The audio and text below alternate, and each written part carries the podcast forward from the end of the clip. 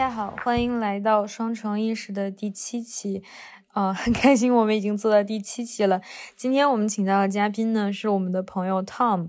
Tom 现在在北美的一所大学读计算机科学的博士。嗯，然后今天呢想跟大家提前预告一下，就是我们今天的节目呢，嗯，因为之前和 Tom 私底下聊过，然后。我们觉得 Tom 关于人工智能有一些非常独特的想法，因为 Tom 的研究涉及到的是关于大数据的采集和用户隐私开放，包括啊推荐系统等等，在现实生活中广泛应用的问题。那么 Tom 自己呢，就这些问题也有比较他独到的见解。我们呢是希望通过一个质疑和思考并行的对话，让 Tom 啊通过我们这个平台表达出他的一些观点。然后他也在后台和我们提到过，就是欢迎大家的评论，甚至是批评。所以我们也希望各行各业的听众们可以积极参与到我们在这个话题上的讨论。嗯，那我们先请 Tom 来和大家自我介绍一下吧。你要不要和大家打个招呼，Tom？呃，大家好，我是 Tom，啊，我是本科，呃，是在北美读的这个数学与科哲学双专业，哲学方向研究是以德国哲学为主，然后数学是以纯数为主。在博士阶段呢，我的研究方向是以大规模分布式机器学习为主，也就是大家现在所讲的这样的一个啊，深度学习与人工智能都是我研究的一个子领域。刚刚你提到。啊，你在数学、哲学和计算机这三个领域当中都有学习的经验，那你觉得，呃，在这三个领域当中是否有一些联系？你在一个领域当中的学习是否能够启发另外一个领域当中的学习呢？哦，这个要从我高中时候开始讲起。我高中时候就，嗯，非常对于这个，呃，机器学习以及人工智能就非常感兴趣，并且因此。决定了我在本科时候要去学习数学与哲学，因为我觉得如果要构建一个非常呃完备的人工智能，它需要一个非常呃，当时觉得需要一个非常完备的一个新一个新的形式系统去去描述它这样人工智能，以及通过一个哲学基础，希望能从过去的这样的一个呃人类对于自我意识的这样的一个哲学研究中获得一些对于未来人工智能的启发。但是经过了本科学习之后，发现，嗯，这个构建未来人工智能、实现这一理想，还必须从脚踏实地开始做起。所以说，又重新回到了以工程为主的这样的一个计算机科学的这样的一个道路上。然后，希望能结合我现在这样的一个 AI 研究背景，来跟大家讲一讲我对于当前的一些明确的话题的一些，呃，不仅是从工程领域，以及从这样哲学领域对于它的一些理解与见解吧，并且希望能在呃博士学习阶段以及未来的这样的研究阶段。能逐步的把我本科的时候的一些呃关于哲学以及人工智能这些比较抽象的想法融入到当前的这样的一个人工智能算法具体算法设计上，并且希望能实现儿时的梦想吧。你能不能展开讲讲你所提到的你的人工智能方面的梦想，以及你觉得怎么样能够实现呢？嗯，具体一点来讲的话，我觉得首先人工智能它具有几种我们人类社会所非常缺乏的几种特性。第一个就是人工智能具有一种呃公正性。当然，我们知道现在有非常多的这关于算法的这样的一个公正性与这样的一个偏见性的讨论。但是从人工智能算法的研究者来角度来讲，我们在设计算法的时候，特别是在当前的这样的一个深度学习的框架下的时候，我们是很难，甚至是我们是不可能把某一种政治思想或者说一种政治偏见融入到这样的一个算法当中。所以说，我觉得从某种意义上来讲。啊，这现在的人工智能算法以及学习算法是更能加能能为这个社会的这样的一个公正性做出它自己的贡献，并且我还希望就是说，呃，人工智能本身能超脱它当前作为统计机器或者统计工具的这样的一个工具作用，而是深刻的参与到整个社会的这样的一个政治生活以及经济生活当当中去，作为一个更加与我们的生活所联系、与政治生活与经济生活所联系的一种啊一种存在。所以说我希望，嗯。包括这次讨论，我也希望能向大家展示人工智能如何能更加深刻的影响嗯我们的政治理论以及我们的经济理论。嗯，我有一个就是想澄清的问题，因为就是其实我还挺同意你说的第二点的，就是说人工智能其实可以非常深刻的影响我们呃日常生活，尤其是政治生活和经济生活。其实可能在我们呃近几年，其实已经能初见端倪。可能比如说在北美，那人工智能已经被应用到法庭的判决，然后监狱的管理，包括就是我们的招聘环节，然后学校的申请环节，其实都有就是很。大程度上人工智能技术的参与，但是就是我对你刚才说的这个第一点，其实是有一点点小小的质疑吧。就是你说在人工智能研发者他研发的过程中是不太可能把偏见带入到这个系统中的，这个就是你能不能再展开讲一讲？因为其实现在有很多例子，它都都说明，往往是研发者在设系统设计中的一些叫 unconscious bias。就是没有被注意到这种潜意识的这种偏见，使得系统在真正被运用的时候，其实把这样的偏见扩大化了，然后它的影响也扩大化了。嗯，这个是个非常好的问题。呃，这个就要结合具体的我们当前的人工智能算法是什么样的一个性质上来讲。首先，我们现在所说的人工智能算法，更多是以深度学习为主的这样的一个神经网络学习算法。神经网络学习算法的一个一大特征，相比于以往的这样的一个统计模型啊，比如说像线性回归这种统计模型来说，它更多的是一种黑盒学习。也就是说，我们很多这样的一个呃学习过程是没有办法受到算法设计者的控制的。算法设计者更多的是一种收集数据，并且呃应用一种呃通用的呃不不针对这种当前真当前任务进行异特异化的这样的一个算法进行这样的一个模型训练。所以说，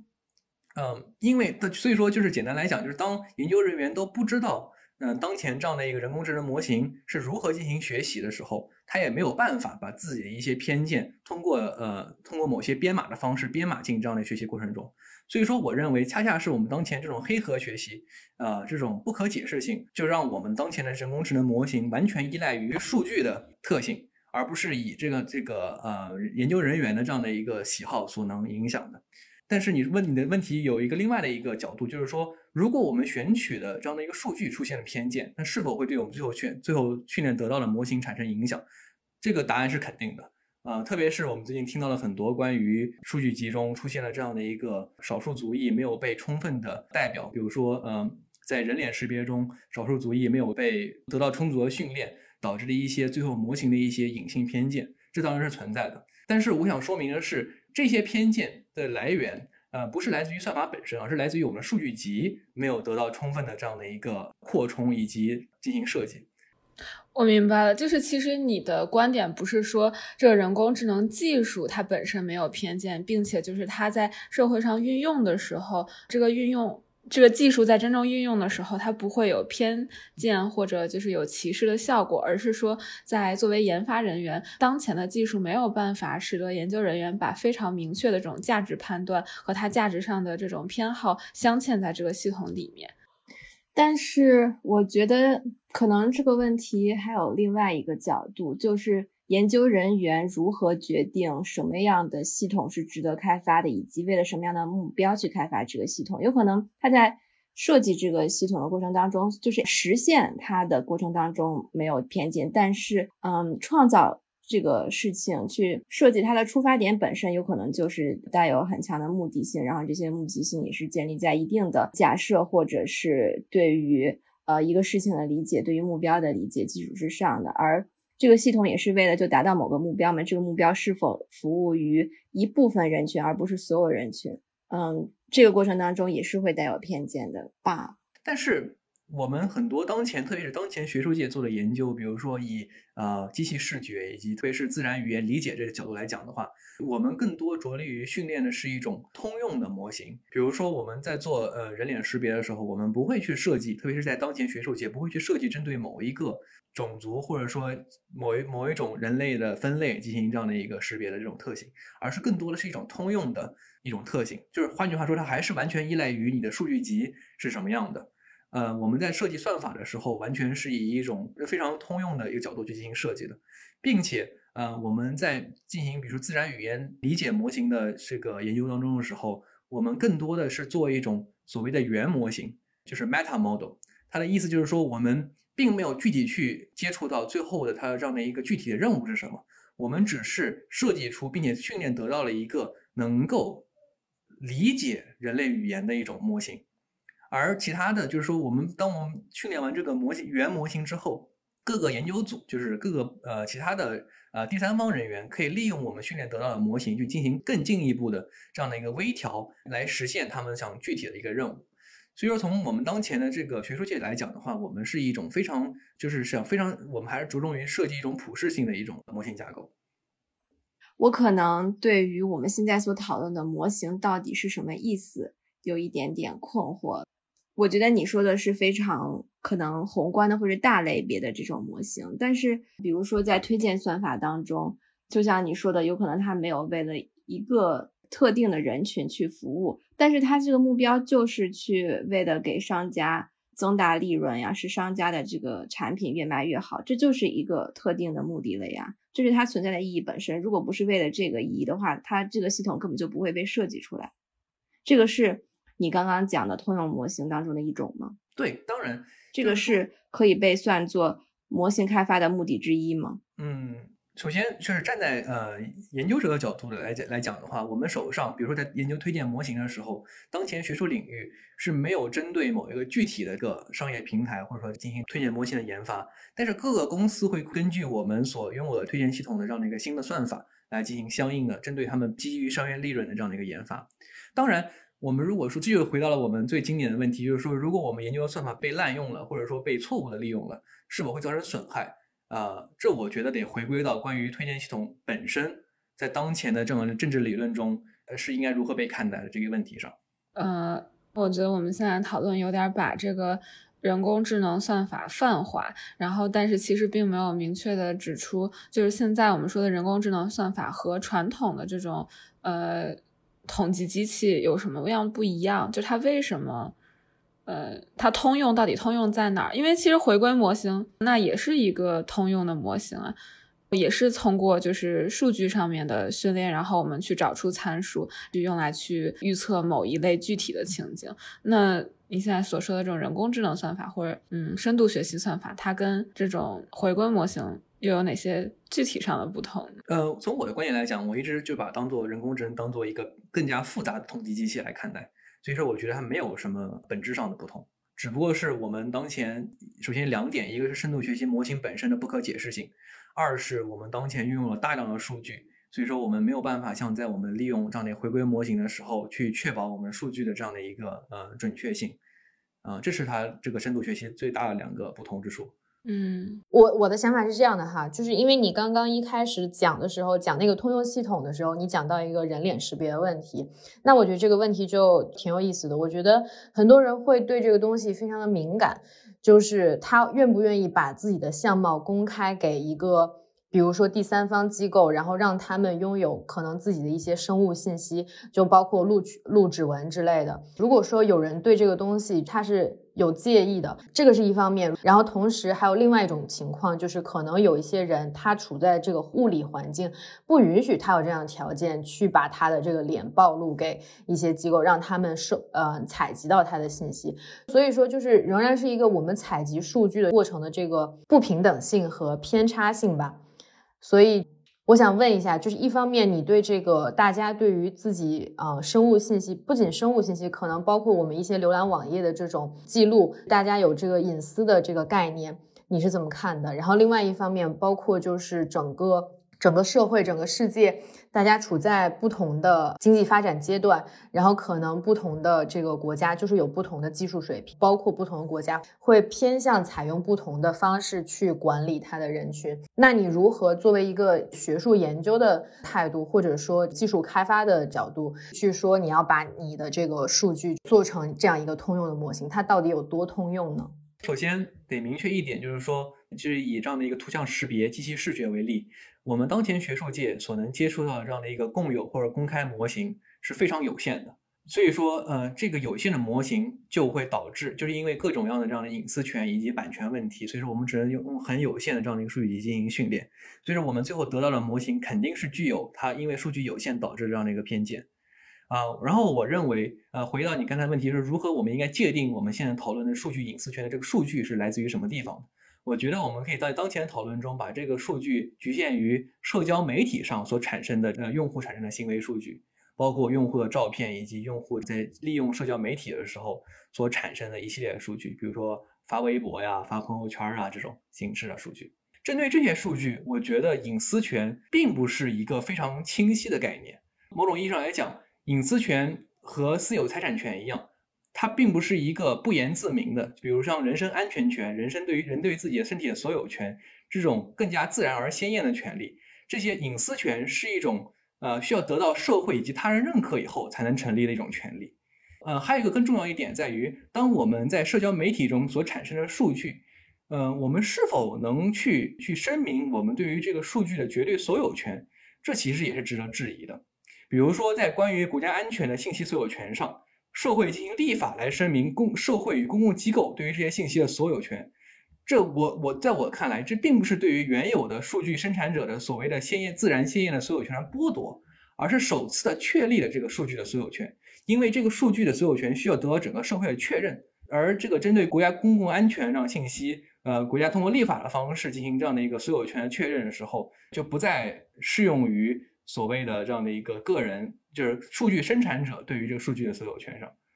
包括这个数据隐私权呢，还有一种模糊性在于，在社交媒体里面，啊，我们在朋友圈等公共领域中所发布的信息，这个这些数据的所有权到底是应该属于生数据生产者，还是应该属于这样的一个社交媒体这样的公共平台本身？呃，而且我们在发布这些信息之后，我们是否还具有对于这些数据的永久垄断的处置权？比如说，我们是否可以阻止他人在我们发布信息以后，对于这些信息进行搜集？啊，比如说，我们是否可以啊，具有对于这些信息的绝对的这样的一个删除的权利？并且在社交媒体服务中的时候，我们很多个人数据其实是由社交媒体本身所产生的。啊，比如说在社交媒体提供服务的时候，它会对于我们每个人的行为进行建模，以及包括用机器学习模型进行建模。那这些这些产生的机器学习模型的所有权又应该是属于谁的？我觉得这也是不够不够清晰的。我有一个问题，你刚刚把隐私权和财产权做了一个类比，但是实际上在很多现行的法律体系之下，嗯，隐私权它被认为是一种非财产权。比如说，啊，对于欧盟来说。他就觉得，呃，主体对于自己个人信息的控制权是一种基本权利和自由。嗯，在这这个理念之下，个人信息就不是一个可以转让的，就像财产一样是物质的，可以转让的，具有经济属性的。而隐私权，它是或者人的隐私会被认为是一种内在于主体，关于这个主体人格尊严的，没有经济属性的一个基本人权。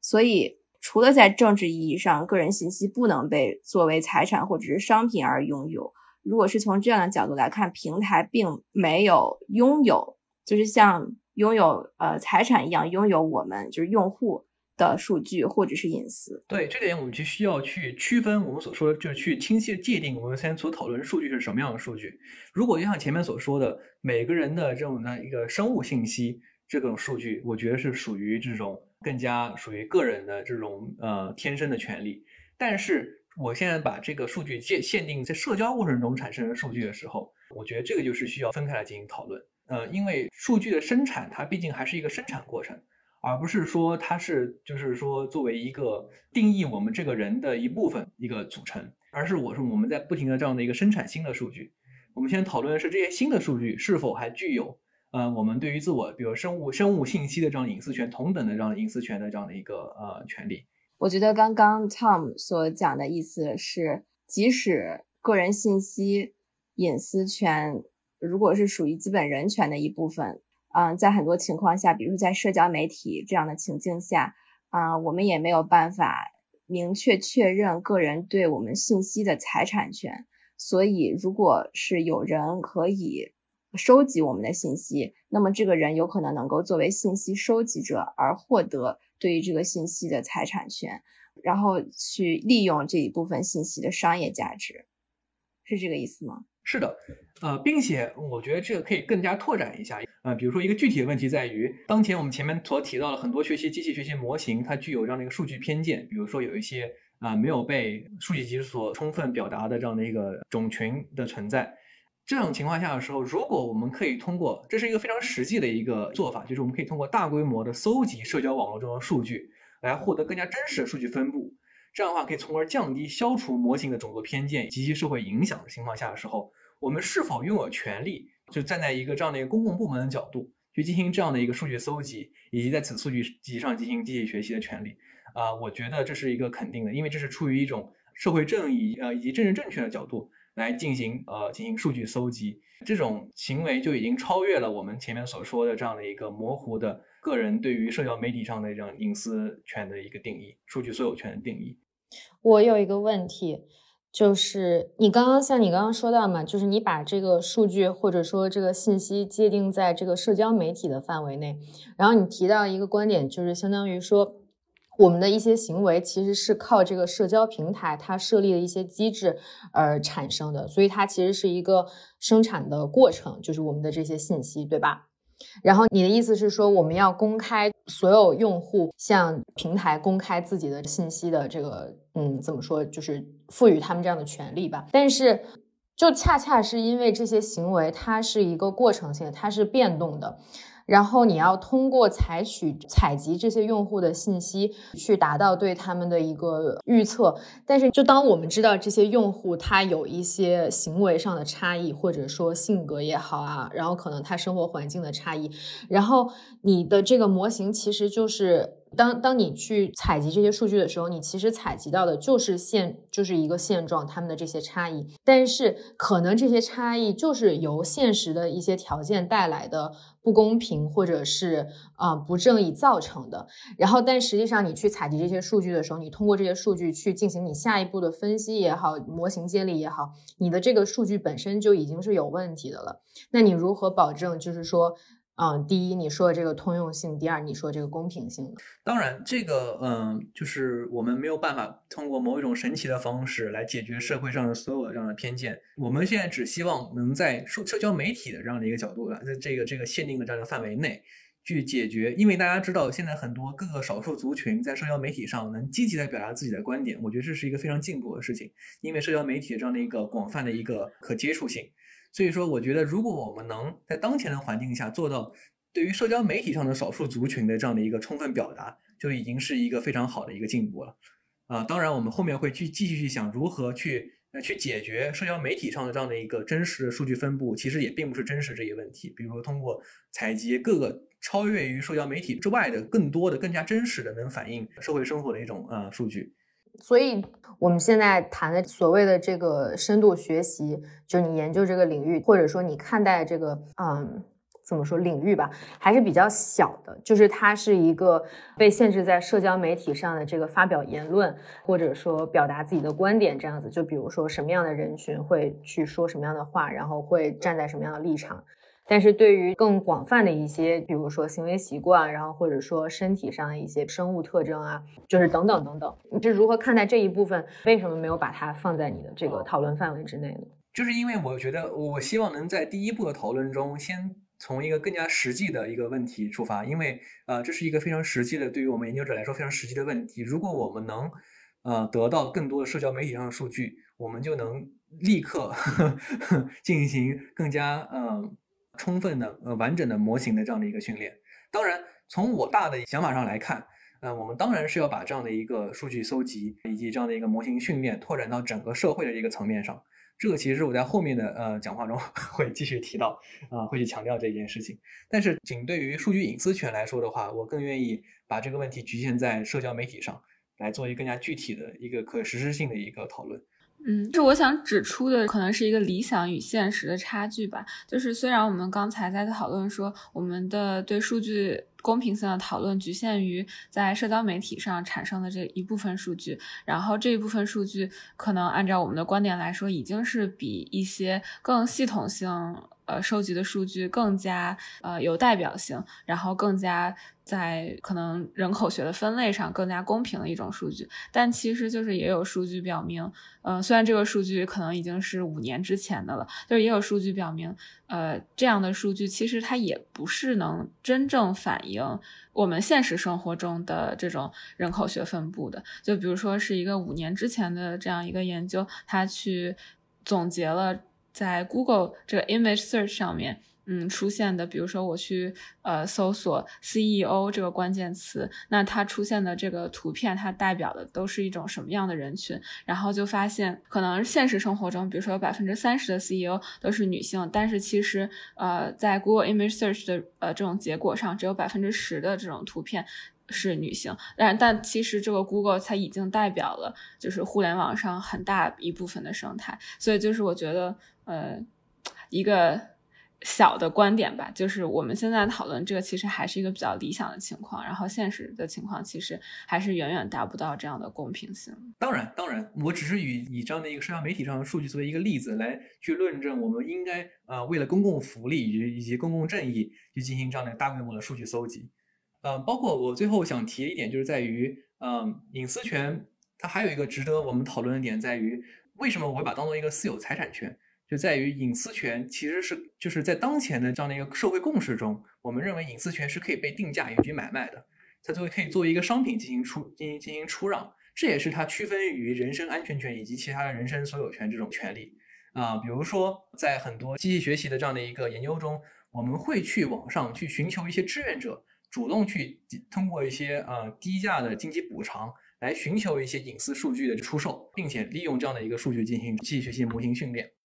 就是如果这样这个情况的确是大家都同意于这样的一个共识的话，那么这个数据隐私是否可以作为商品，并且按照市场逻辑进行差异化定价？比如说，收购者是否可以根据一些提供一些低价的补偿来收购那些对于隐私不敏感人们的数据？呃，我个人是比较赞同这一观点的。就是说我比较反对的是像嗯，或者不是反对，我觉得就是值得商榷的是欧洲，比如说对于隐私权的一刀切式的这样的一个一种处理。等等，就我有个问题就是。我真的有个问题，就是刚刚我我们现在说的所有事情是说，你觉得这件事情它应该这样，还是这件事情它可以这样？呃，这首先是已经是成为了一个社会事实，就是说大家已经在以某种方式在在在出售与购买这样的一个隐私数据，并且我意思是说，在基于这样的一个社会共识情况下的时候，我们能是否可以将其规模化以及标准化，并且按照市场逻辑进行差异化定价，使得公共部门能以更加低廉的价格、更加高效的方式。来来来获取，来进行这样的一个数据搜集。我觉得问题就出在于你刚刚用的“社会共识”这个词。就我可以承认，我们都可以承认，就是它是一个事实，但是事实不等于社会共识。然后我觉得这个点就在于，就是恰恰是因为呃社会的这个经济结构造成的不平等，导致有一部分人对于他们来说，金钱比他们部分的隐私信息更加重要。然后这是一个，就是嗯，可能怎么说呢？每个人都有自己主观选择的权利的，但是恰恰是因为客观条件上这个经济的经济的不平等，或者说经济的差异，造成了这样一个现状，就是他们可能愿意去用自己的隐私权交换呃金钱，就像有人会愿意为了钱而卖肾，但是你会觉得卖肾是一个。不合理的行为，这是一个违法的行为。那所以当然，就我觉得也是可以理解一部分的立场，就是为什么有人觉得出售隐私权这样的，呃，这样一种行为吧，也可以把它当做一种违法行为。就你如何去，嗯，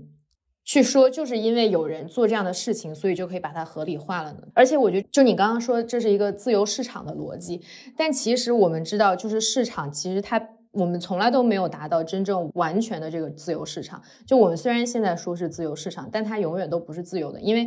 嗯，存在各种就是不管是国家对国家，还是说公司对公司这种垄断和各种各种。当然，这可能就更加跑题了。我想表达的这个点在于，凭什么我们就要认为市场逻辑就应该被接受呢？我觉得就是去接受自由市场。就其实这个市场也不自由，去接受这个市场的逻辑，就是一种非常特殊的一种特定的一个立场。但是，对，嗯，好，你啊，你说，哦，这是非常正确的。呃，因为我刚才就是站在就是支持自由市场的立场上来去论证这样的一个隐私权的问题，就是说，所以说我的这整个论证分为两部分，一个是从自由市场的，就是右派自由主义、个人自由主义的角度来去论证这样的一个呃隐私权应该被超越这一问题，也从左派以及就是社会调控以及社会正义这个角度去去论证为什么我们也也应该来超越同样的超越隐私权。所以说，如果你不支持自由市场逻辑的话，那么的确，嗯，但是我的问题在于前面我也提到，如果我们是因为社会正义的问题。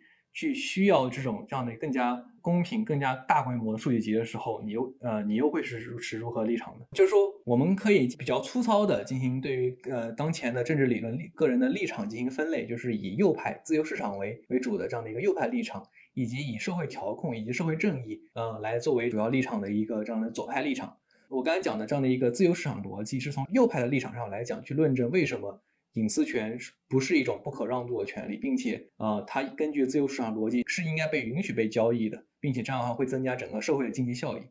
但是从左派的这样的一个社会正义的角度来讲，就回到我前面所提到的那个例子，就是说更大规模的这样的一个允许第三允许公共部门进行这样的一个这个数据收集，也有助于整个社会正义的这个呃推动。所以说，呃，无论你属于去选择哪一种立场，我们都应该去对于数据隐私权进行啊重新思考。以及嗯，考虑在这种情况下的时候，我们应该如何去清晰的界定数据隐私权的边界？嗯，我同意你说的，对于这个隐私权的思考和重新界定，我觉得这其实也是很多机构，包括学术研究，还有可能一些涉及相关政策的这种政府人员正在思考的事情吧。就是你刚刚说到这个关于就是把数据交给第三方机构呃管控这样的一个提议吧，就或者说一个想象吧，我觉得这个想象就是在我看来是非常有局限性，而且在现实世界中其实是我觉得很难发生的，因为你你所想象的第三方就是说在两者有矛盾，或者说两者这个嗯代表的这个观点和立场。不同而存在的这样一个体系机制，但是在现实世界中，如何能够保证这样一个机构它能够做到真正的中立，其实是很难的。可能举一个相对来说不是特别恰当的例子，但就比如说一些呃国际机构，它的出现和和他想要去达成的一些目的，其实在现实操作中。很多时候是会偏离他一开始的设想，就是说去做到一个中立，去做到一个调和的一个作用。然后，那想象一下，就是说在数据调控这方面，去去有一个第三方，嗯，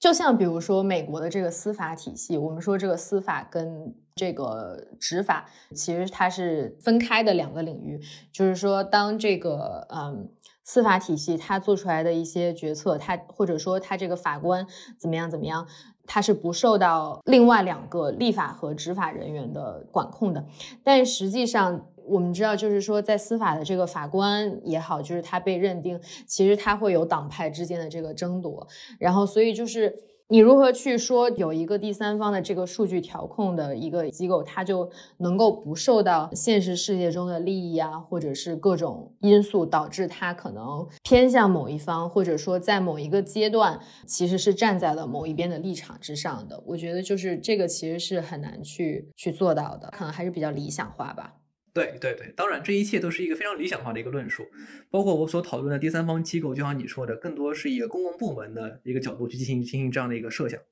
当然，我们需要一个有效的监督机制，但是我觉得我们并不能因此，嗯，来作为一个原因来采取一种更加保守的隐私权的控制措施、政策制定啊。比如说，我们可以进行逐步的从小范围开始，比如针对某一个小范围的这样的一个数据。我们从政府机构进行这样的一个监管，就是我我非常支持，这是需要一个循序渐进的一个过程。啊，我们需要一个有效的一个反馈机，一个监督反馈机制。嗯，对，的确是这样。刚刚 Tom 所提到的，在理想情况下，如果数据可以被公有，这种改变会对你的研究有什么影响吗？啊，当然，就是以呃，比如说以具体的一个研究方向来讲的话。呃，我们当前就举一个大家会耳熟能详的例子，当前的自然语言模型，嗯，采取的是对于所有的 Wikipedia 上的呃维基百科上的这样的一个呃英文资源，所有的英文资源进行训练，得到了一个非常怎么说呢，非常通用性的一种呃英语语言模型。那我们是否可以通过同样的这样的方法，就是我们对于我的研究来讲，我们更加更加希望能去。能提供这样的一个机制，能去处理这种规模的机器学习算法，并且能让能能能以更低的成本，能用我们这种进行进行分布式的运算。什么是分布式运算？就是说我们可以嗯把一些大家手上的一些计算资源综合起来，进行这样的一个统一协调，来进行这样的一个呃大规模模型的这样的一个训练。所以说，对于我们来说，如果我们能够进行广泛的一个数据搜集，并且比如说，最后举个最简单的例子，如果我们能进行，比如说每个人手机上这样的一个去手机进行这样的一个数据搜集，并且利用手机的这样的计算资源进行实时的这样的一个呃分布式机器模型、机器学习模型的这样的一个训练，呃，我们能能就能做到一个非常通用的，或者说非常高性能的一个共有的呃公有的一个机器学习模型，对，并且我们希望能通过这种方式，能给这个社会带来更大的更大的这样的一个啊推动与改进。刚刚你提到，如果数据公有的话，嗯，我们的这些模型就可以以更大的规模去实现。有可能我们现在的研究还没有进行到这个步骤。那么从你个人的观察当中，呃，你觉得，呃，如果是这样的话，呃，未来会变成什么样子呢？能不能举一些例子？我觉得非常具体的一个大规模机器学习的一个系统的一个例子，就是在于推荐系统的一个实施上。包括以大家耳熟能详的淘宝、拼多多等电商平台所产生的这种这样商业逻辑的推荐系统，以及以抖音、YouTube 为首的这些以呃视频娱乐的方式进行这样的一个信息推荐系统啊，其实推荐系统已经被大规模的应用在了我们当的社会中。嗯，我个人对于推荐系统也有一些自己的观察与思考。嗯，首先，我觉得在当前的这样的一个社会讨论中，嗯，对于推荐系统，呃，有一些排斥态度，我觉得是来自于对于一些推荐系统的一些误解。嗯，首先就是说，人们对于推荐系统的这种主要的一个厌恶，抽象一点来讲，在于他们认为推荐系统侵犯了他们获取信息的自由，或者说在控制他们的获取获取信息的习惯，啊，从而控制以及植入性的需求。但是，就像我们刚刚前面讨论的数据隐私权一样，在当前的法律共识下，个人并没有。自然鲜艳的不被他者通过非人身胁迫的手段植入需求以及以及观点的权利。简单讲来讲，就是说，当我们在使用这样的一个 A P P 的时候，呃，我们并不是被胁迫的去接受他所推荐的这样的一个物品，我们是具有这样的一个自由选择权的时候，呃，我们就不能说我因为我们不喜欢他推荐的物品，就阻止以某种方式阻止他进行这样的一种推荐。我觉得这就从自由主义角度来讲的话，这就违反了一种呃自由言论的一个呃一个行为，并且从更抽象点来角度来讲的话，我们每时每刻都在受到社会中其他他者的影响，所以说我们很多观念以及概念其实都是来自于外界的。所以说辩证的来说，哪怕是我们所谓的原创的观点，也是依靠着对于他者的这样的一个批判吸收来形成与自我界定的。啊，虽然我们很难说我们的哪些需求是我们自己自身的，以及或者说我们是受到了外界影响的。过于纠结于这些，呃，这种所谓的这样的一个个人的这样的一个独立的需求，我觉得是一个怎么说呢？呃，甚至是一个伪命题。所以你觉得我们个人的需求是可以被统筹安排的吗？就是可以被计划的，可以被总结为一个系统，然后呢进行有效的安排的吗？在当前阶段，我觉得我们的需求是可以被引被外界所引导啊，当然了，我们去需要去区分为什么外界需要去以以何原因、以何目的去引导我们的需求。但是从单纯的从呃人被外界所引导的这一角度来讲的话，我们作为各社会中的一份子，当然是应该开放于我们对于这个社会对于我们的影响。嗯，当然，就像你前面所说的，就是说推荐系统会不会不公平的对于不同人群进行差异化对待？比如说在电商平台中进行的这样的一个价格歧视。以及这样的差异化推荐策略，就是大家所说的大数据杀熟。那么这是不是一种不公平的体现？嗯，我觉得首先从右派以自由市场观点来看呢，这个价格歧视以及差异化推荐是自由市场中卖方的自由权利啊，并且有助于提升整社会整体的经济效益总体福利。比如说，例如这个对于收入较低人群推荐系统也会也会针对性的降低商品价格，亦或者说推荐低价商品。呃，如果没有这样针对较低人群的差异化推荐，较低收入人群的差异化推荐，低收入人群非常有可能接受不到相关的低价商品，从而被排除在市场之外。比如大家都耳熟能详的例子就是拼多多，啊，大家都讨论拼多多其实实现了，啊，我们对于中国特定的这样的一个城乡结合部以及这样的一个农村人群、低收入人群的，嗯，有点类似于这种电器下乡的活动。如果没有拼多多的话，他们没有办法低收入人群接触到现代化这样的一个商品，以及让现代化生活方式。所以说，我觉得这是一种。我觉得你举的这个拼多多的例子确实是一个好的例子，嗯，但是它有可能就我们就这个例子而看吧。你的你是想说推荐系统会给大家更多的选择，使得可能原来没有办法接触到这一部分低廉价格的商品的信息的人们能够有机会去购买它们。可是问题是，拼多多作为一个推荐本身，它不一定能够把我们最需要的，就是。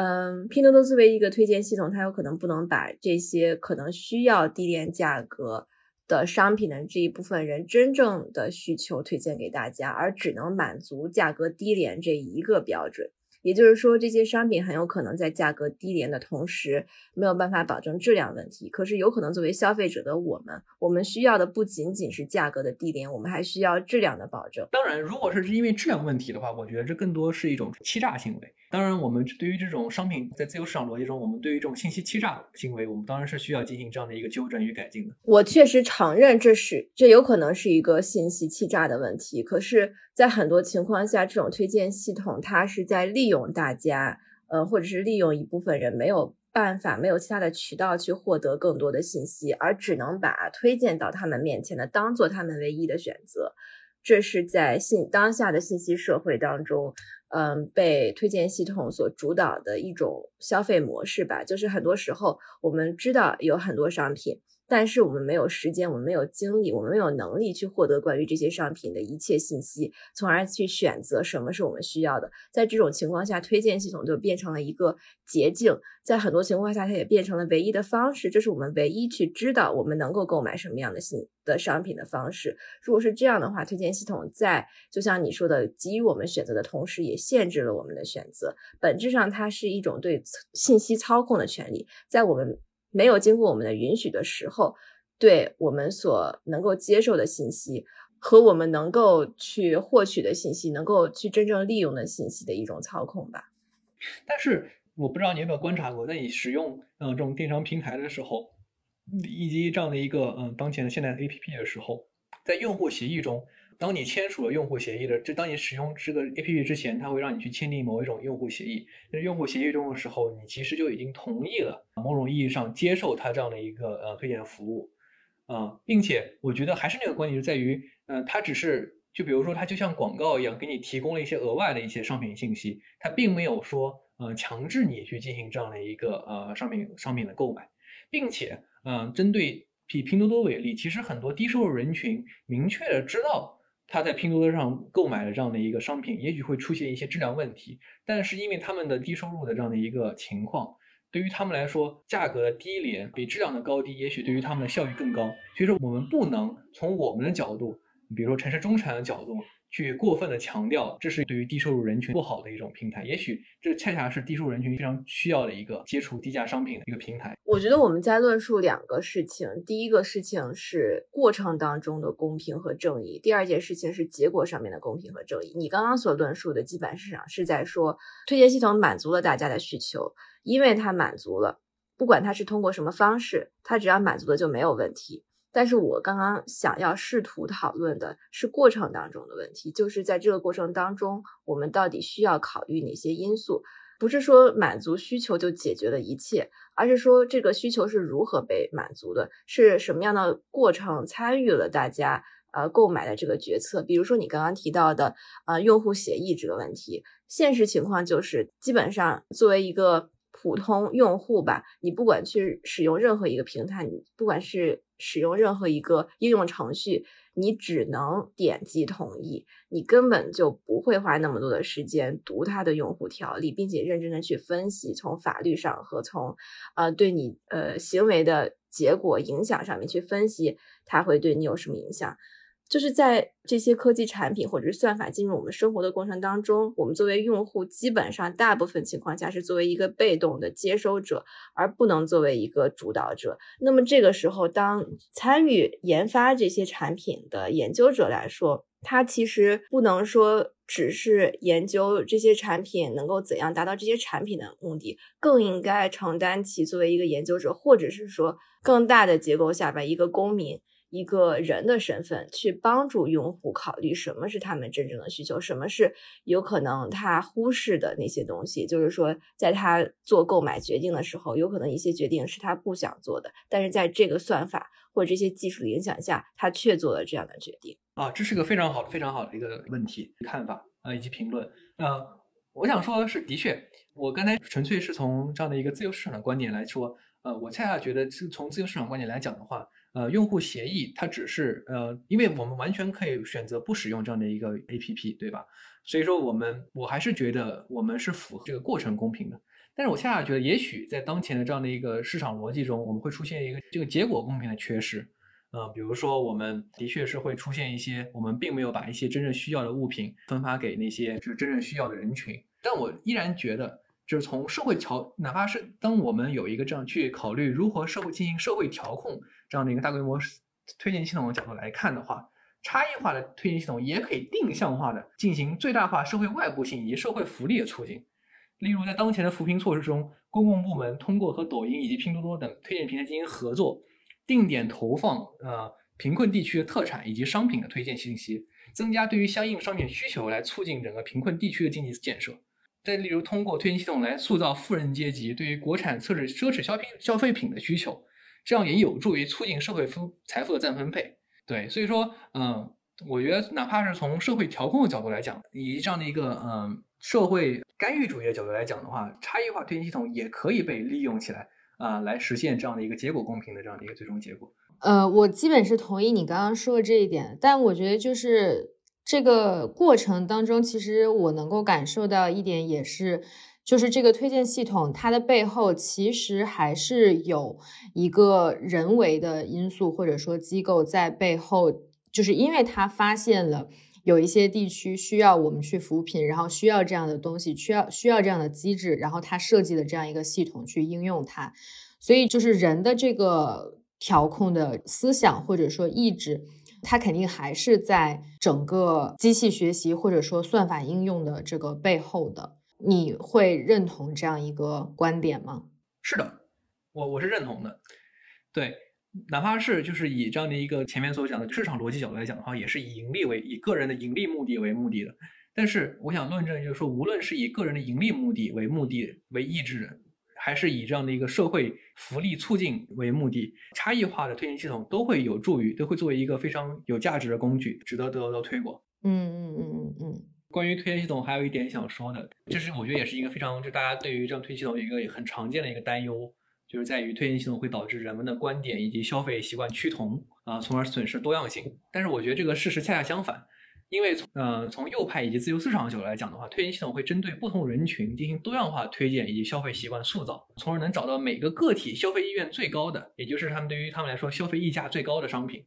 来来实现这样的一个呃最大的利润。所以推荐系统并不一定会导致消这个观点以及消费习习惯趋同，而且从这个呃调控市场的角度来讲的话，或者从一个干预主义角度来讲的话，从公共利益的角度来讲。啊，推荐系统也会被设计，使得人们能够需求多样化的产品，从而促进整体产业链以及产业网络的发展，并使得整体产业链更加的啊鲁棒，来保护某些重要但是易受市场需求波动的产业。所以说，嗯，总体来总结一点来讲的话，包括从我对于推荐系统具体算法角度来讲的话，呃，我们会整个对推荐系统的系统算法的这样的一个设计角度来讲，我们会更更加倾向于去挖掘每一个人不同的消费习惯。